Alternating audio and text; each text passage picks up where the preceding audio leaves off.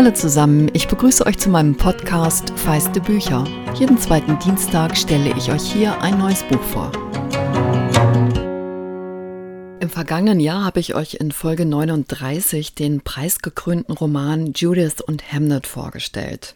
Tatsächlich hatte ich zwei Jahre zuvor ein anderes Buch von Maggie O'Farrell gelesen, nämlich ihren Erzählband Ich bin, ich bin, ich bin.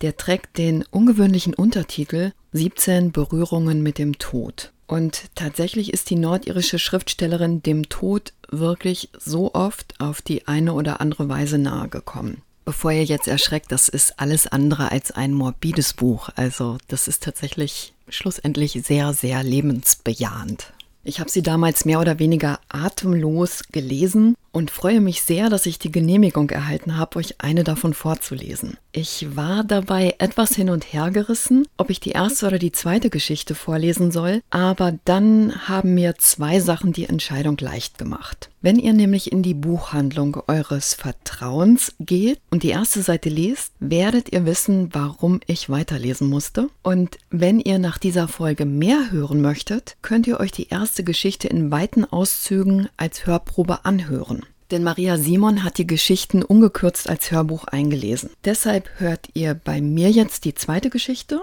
die den Titel Lunge trägt und auf ein Ereignis aus dem Jahr 1988 zurückgeht. Und ich wünsche euch viel Spaß beim Zuhören.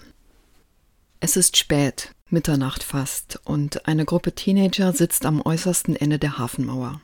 Die Stadt liegt in der Rundung der Bucht, ein Band aus Lichtern über dem Sand.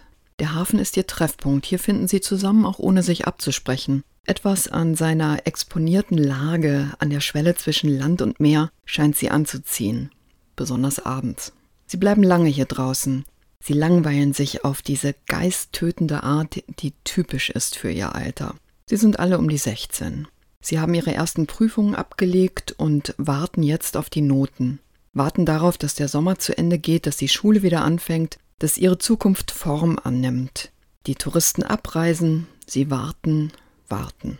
Manche warten darauf, dass ein verkorkster Haarschnitt herauswächst, dass ihre Eltern ihnen das Autofahren erlauben oder ihr Taschengeld aufstocken oder endlich schnallen, wie beschissen es ihnen geht. Dass der Junge oder das Mädchen ihrer Wahl Notiz von ihnen nimmt, dass die Kassette kommt, die sie im Musikladen bestellt haben, dass ihre Schuhe kaputt gehen, damit sie neue bekommen, dass der Bus um die Ecke biegt, dass das Telefon klingelt. Sie warten. Alle warten sie, weil das Warten die Hauptbeschäftigung von Teenagern in Küstenstädten ist. Darauf, dass etwas endet, dass etwas beginnt. Zwei von ihnen sind miteinander gegangen, haben sich getrennt und wiedergefunden. Manche haben schon den Führerschein, andere noch nicht einmal mit den Fahrstunden begonnen. Einer raucht, aber der Großteil nicht. Das hier sind nicht die Schüler, die Drogen nehmen oder sich besaufen und herumvögeln.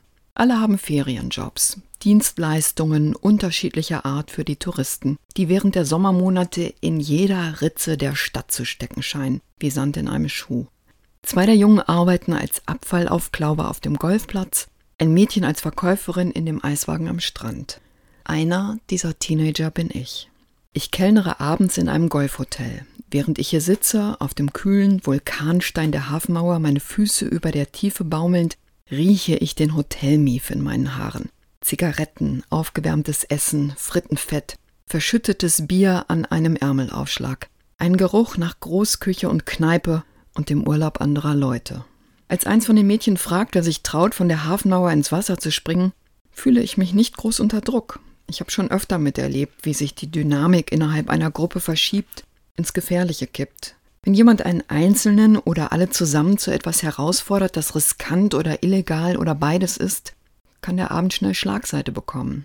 Wie damals, als ein Mädchen wollte, dass wir alle auf einen langsam fahrenden Güterzug aufsprangen, oder als einer von den Jungs auf das Dach eines aufgelassenen Karussells kletterte, abrutschte und den Rest des Halbjahrs in Gips verbrachte. Oder als ein anderes Mädchen brennende Streichhölzer in sämtliche Abfallkörbe der Strandpromenade warf oder als zwei Jungs am Auto des Schulleiters die Reifen zerstachen und die Scheibenwischer abmontierten. Heute erzähle ich diese Geschichten meinen Kindern und sie schauen mich mit großen Augen an. Sowas hast du gemacht? fragen sie. Nicht ich, sag ich dann, aber die Leute, mit denen ich zusammen war. Es wird Zeiten geben, sage ich Ihnen, wenn ihr Teenager seid und mit den anderen loszieht und jemand etwas vorschlägt, von dem ihr wisst, dass es keine gute Idee ist und ihr euch entscheiden müsst, ob ihr mitmacht oder nicht. Ob ihr mit dem Strom schwimmt oder dagegen. Ob ihr den Mund aufmacht und sagt, nein, ich finde, das sollten wir lieber lassen. Nein, ich will das nicht. Nein, ich gehe heim. Mir ist es immer leicht gefallen, mich aus einer Gruppe auszuklinken, mich gegen den Anführer oder die Anführerin zu stellen. Gangs, Klicken, dazugehören, damit hatte ich nie viel am Hut. Die angesagten Leute sind nicht meine Leute und waren es eigentlich noch nie. Das ist es also nicht, was mich antreibt, als ich dort oben auf der Hafenmauer die Beine anziehe, mich hochrappele, in dem schwachen Wind, der vom Meer heranweht, und sage, ich mach's. Nein, was mich treibt, ist der Drang, etwas zu tun, irgendetwas, das mich herausholt aus der eintönigen Banalität meines 16-jährigen Daseins, das diesen Tag hervorhebt aus der Endlosreihe identisch dahinplätschernder Tage. Es ist der Drang, einzutauchen ins Wasser, dieses andere Element, diesen dunklen, schwappenden Umriss am Fuß der Hafenmauer. Ich fühle seine Tiefe, seine Kompaktheit, seine kalte, wartende Kraft, auch wenn ich sie nicht sehen kann. Ich will dass es mich reinwäscht vom Mief des Hotels, des Speisesaals, von den Ehemännern, die mich vor den Augen ihrer gezierten Gattinnen taxieren, wenn ich nach ihren Dessertwünschen frage und sagen, ich vernasche einfach dich. Mein Job ist einer, von dem man beschmutzt heimkommt, nach Fritteuse stinkend und mit einem flauen Gefühl im Magen. Ein Job, bei dem man von den Gästen einer Golfparty reihum betatscht wird, während man ihnen das Gemüse vorlegt und schwer an sich halten muss, um die Gabel nicht einfach umzudrehen und sie ihnen in die feisten Handgelenke zu rammen. Man soll kreischen und kichern, wenn der Koch plötzlich ohne Hose vor einem steht und mit den Hüften wackelt, sein Schwanz verstörend nackt und rosa in dem Nest aus schwarzem Schamhaar. Nur die älteren Bedienungen, die in Vollzeit hier arbeiten, für den Lebensunterhalt nicht nur als Ferienjob, haben das Recht, mit einer Serviette nach dem fraglichen Schwanz zu schlagen und zu schelten. Pack das weg und lass die Kleine zufrieden. Und man darf bloß keine Vegetarierin sein, denn sonst schleicht sich der Tellerwäscher mit einem abgehäuteten Ochsenschwanz von hinten an, wenn man sich in dem lichtlosen Anbau in die Eistruhe beugt und schlingt einem den kalten, gallertartigen Strang um die Handgelenke. All das und noch mehr treibt mich von meinem Platz hoch. Mit 16 kann man so rastlos sein, so gefrustet, so angewidert von allem um einen herum, dass man bereit ist, im Dunkeln aus bestimmt 15 Metern Höhe in die abziehende Flut zu springen. Die See ist ruhig heute Nacht, ihr Auf und Ab unter uns glatt wie geölt. Ich ziehe die Schuhe aus, ich schaue nicht hinab. Der Fall ist kürzer als gedacht. Ein Luftstoß trifft mich wie ein Windzug durch eine plötzlich geöffnete Tür, dann bin ich von einer anderen Welt umschlossen, verschluckt von den Wellen. In meinen Ohren dröhnt es, die Nebenhöhlen laufen mir voll, das Salz brennt mir im Mund und in den Augen, mein Hemd wallt um mich wie Flügel. Ich muss im schiefen Winkel aufgeschlagen sein, denn meine eine Körperseite fühlt sich wund an. Das Wasser ist schwarz, eine absolute Dunkelheit umgibt mich, eine Urdunkelheit, aphotisch, ohne den kleinsten Lichtschimmer. Ich öffne und schließe meine Augen, ohne irgendeinen Unterschied festzustellen, irgendeine Veränderung. Ich sinke, immer noch, tiefer und tiefer, langsamer und langsamer, und denke, bald muss ich den Grund erreicht haben, bald treffen meine Füße auf Schlick und Sand, so dass ich mich abstoßen kann, mich nach oben stoßen, zurück zur Oberfläche, zu meinen Freunden, meinem Leben. Kein Sand ist zu spüren. Ich rudere mit den Füßen, strecke die Zehen durch wie eine Ballerina. Nichts. Ich sinke immer weiter. Zumindest kommt es mir so vor. So tief kann es doch nicht sein. In meinem Kokon aus Wasser wird mir etwas klar. Meine Koordination, meine räumliche Orientierung funktioniert nicht wie bei anderen Menschen. Eine Krankheit in meiner Kindheit hat zu einer, um es mit den Neurologen zu sagen, dauerhaften Schädigung der Hirnregionen geführt, die Motorik und Gleichgewicht kontrollieren. Die Leute oben auf der Hafenmauer wissen das nicht. Da wir erst vor einigen Jahren hierher gezogen sind, ist es ihnen erspart geblieben, mich im Rollstuhl zu sehen, als Behinderte. Ich lebe mit einer Reihe neurologischer Beeinträchtigungen, darunter einem mangelnden Gespür für die Dinge in meiner Umgebung und für meinen Platz darin. Diese unbewusste Funktion ist mir verloren gegangen Stattdessen bin ich auf visuelle Anhaltspunkte angewiesen.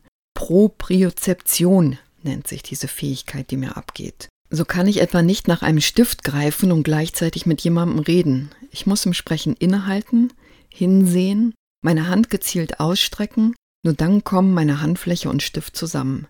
Wenn die visuellen Hinweise aus irgendeinem Grund wegfallen, bin ich aufgeschmissen, hilflos, anders ausgedrückt, ich schwimme.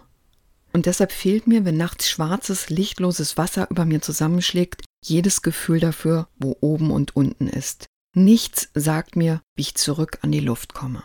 Ich habe mich manchmal gefragt, was sich oben auf der Hafenmauer abgespielt hat, wie lange es gedauert hat, bis den anderen auffiel, dass ich nicht mehr auftauche, ob sie nach ihrem anfänglichen Johlen und Rufen wieder zu schwatzen anfingen, ob sie nach so und so vielen Sekunden verstummten, die Wasseroberfläche mit den Blicken abzusuchen begannen.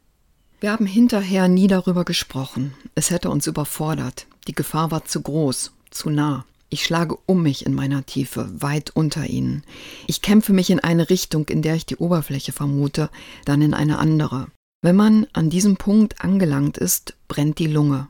Der Puls rast, das Herz schlägt Alarm. Ein fiebriges Pizzicato, als müsste man selbst auf das eigene Sterben noch aufmerksam gemacht werden. Man will dringend husten, aber man weiß, es geht nicht, man darf es nicht. Die Gedanken haben nur eine Botschaft. Du schaffst das, du schaffst das, du schaffst das. Und dann, das war's jetzt, das war's, das war's.